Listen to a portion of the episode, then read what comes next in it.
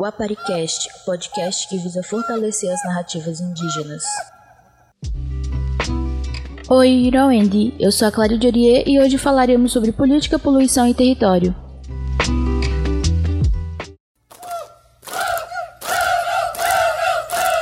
Olá, Krenak, tudo bem? Fale um pouquinho de você. Eu sou Ailton Krenak, estou falando daqui da aldeia Krenak, onde moro com a minha família, na beira do Rio Doce, Minas Gerais. Eu já ativei diferentes ações, né? Atualmente eu tenho me dedicado mais a essa atividade de escritor. Bom, eu gostaria de saber o que, que significa Krenak. O etnômio é é, de duas é, partículas né, da língua Krenak. A primeira é cren. Cren é cabeça. Só que não está bom da cabeça, ele é crenton. Crenton. Ele está ruim da cabeça. Uma pessoa que está com a cabeça boa, ele, ele está no seu estado pleno de entendimento, é, ele se associa com esse outro termo que é nak. Nak, na, língua, na nossa língua, é terra. Então eu acho que é, é, é, é sem sem dúvida, um, um jeito de se identificar, uma identidade muito profunda. Né? Quando alguém é, se sabe é, cabeça de terra, ele não tem como escapar dessa afinidade com o território e de se constituir numa persona, né? numa vida, numa potência. E é o que me possibilita entender que a terra é viva, a terra é viva. Eu tenho difundido muito essa discussão de que o organismo da terra ele tem inteligência, ele tem humor, ele é vivo. Não é essa Terra. Esse vasto organismo da Terra é vivo e nós somos célula dele. Então essa cosmovisão, os filhos da Terra. A Terra é algo bem importante para nós povos indígenas. O que você tem a dizer dos ataques políticos que vêm acontecendo em relação aos nossos territórios? Então, em primeiro lugar, é importante ver como que a ilusão, a ilusão do, do, do, do fazer política se constitui. Quando nós inscrevemos na Constituição os direitos indígenas, o Estado brasileiro deveria simplesmente adotar aqueles princípios que estão na Constituição. Mas o marco temporal ele surge como um artifício para fazer a gente voltar atrás mesmo, para a gente recuar 10, 20 casas. E o enfrentamento político ele foi tão duro nos últimos, sei lá, 15 anos, né? Viramos o século XXI tendo que discutir de novo os direitos na Constituição, e alguns especialistas dizem que uma judicialização dos direitos que nós tínhamos inscrito na Constituição. Essa judicialização seria é, impedir a plena realização daqueles direitos da Constituição e transformar numa briga política, numa briga jurídica onde a gente tem que ir no STF, onde a gente tem que entrar com ações, onde a gente tem que debater com os ministros, com os parlamentares. Às vezes chegam assim as raias do absurdo, da ofensa. A gente tem que ter nossas lideranças confrontando o fascismo dentro do Congresso brasileiro. Então houve mesmo uma regressão escandalosa é, da qualidade do debate e da promessa é, que a democracia poderia é, proporcionar. Né? A ideia de que nós vivemos num país que tem princípios e que tem um compromisso com a democracia ficou profundamente manchada com os golpes que a gente vem sofrendo.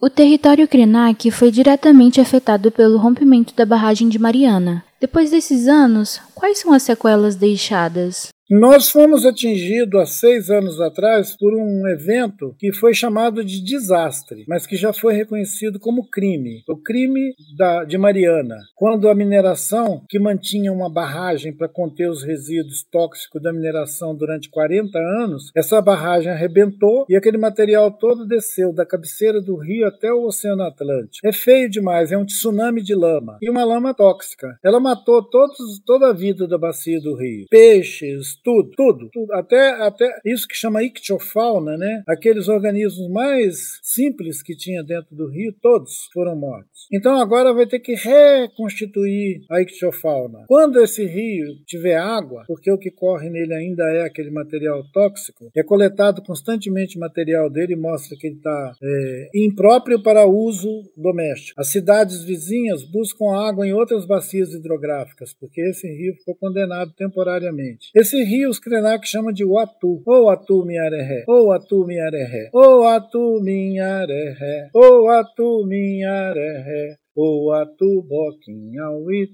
ou Burum Amangutré, ou Atu Boquinhauit, ou Burum Amangutré, hey, hey, hey, hey, hey, hey, hey, hey. Hey, hey, hey, hey, hey.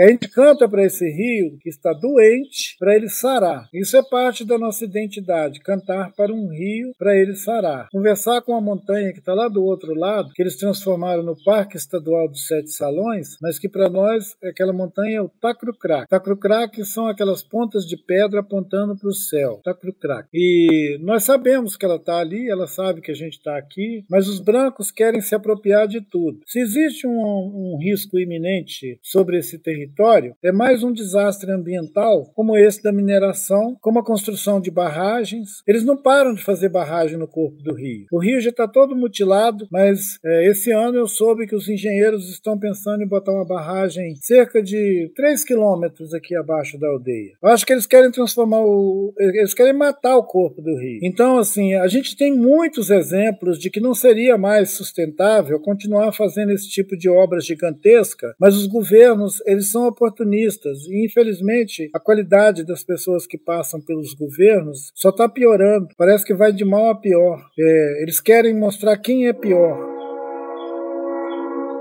Esse buzinaço que você escutou agora é o trem da Vale do Rio Doce passando 600 metros daqui, da aldeia. Ele passa lá do outro lado do rio, a estrada de ferro. Dá para escutar o barulho do, da composição passando nos trilhos e a buzina persistente, porque ele faz um, um arco aqui assim e ao longo desse percurso ele buzina três vezes. É uma, um protocolo, eles têm que buzinar porque tem travessia de outros veículos, tem cruzamento, então eles são é, exigidos fazer esse buzinaço mas é um incômodo, é uma violência, é uma perturbação, é um barulho excessivo. Mas e daí? O capitalismo é assim, né?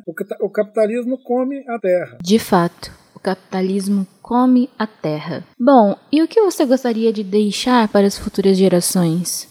Eu tenho buscado as oportunidades de fala pública para insistir numa mensagem que é dos nossos ancestrais, de que a terra é nossa mãe e que a gente deveria pisar suavemente na terra, andar com cuidado. Os rios são mananciais de vida. Cidade, por onde você passa, você vê um rio recebendo descarga de esgoto industrial, urbano, o mercúrio da mineração, você pode ter certeza, você não está num lugar civilizado, no sentido que a palavra institui. Você está num lugar onde a barbárie vigora, a política obscena convive com esse abuso contra a natureza, contra a terra, e nós precisamos dar oportunidade às crianças, às nossas crianças, reconstituir formas de amor com a terra, de compartilhamento com o território. Nós temos que repudiar essa tentativa de transformar nossos territórios em extensão do agronegócio, da mineração. Eu sei que tem muita muitas aldeias que estão passando dificuldade e algumas lideranças mais fracas, fracas de cabeça, crentone, cabeça quebrada, acham que podem fazer negócio com o patrimônio comum do seu povo para ganhar dinheiro. Eles vão dizer: não, vai melhorar a nossa vida, vai melhorar a nossa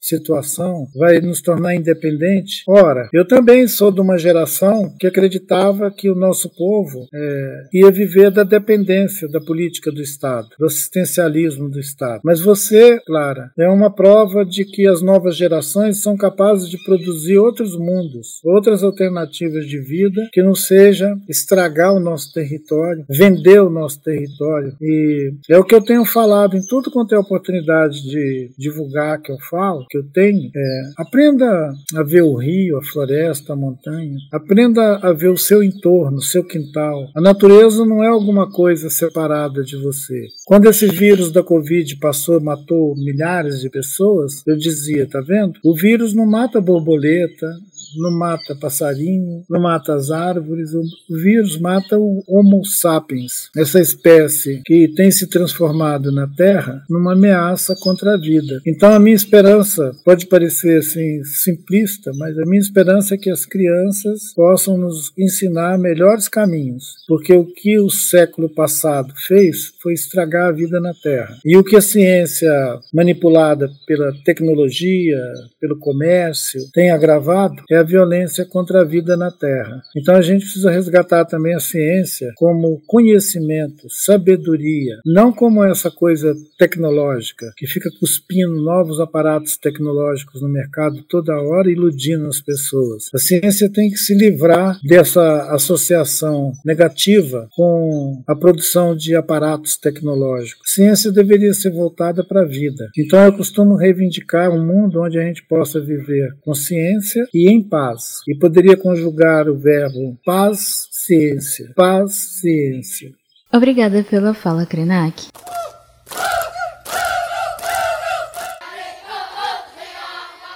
Bom, e por hoje é só.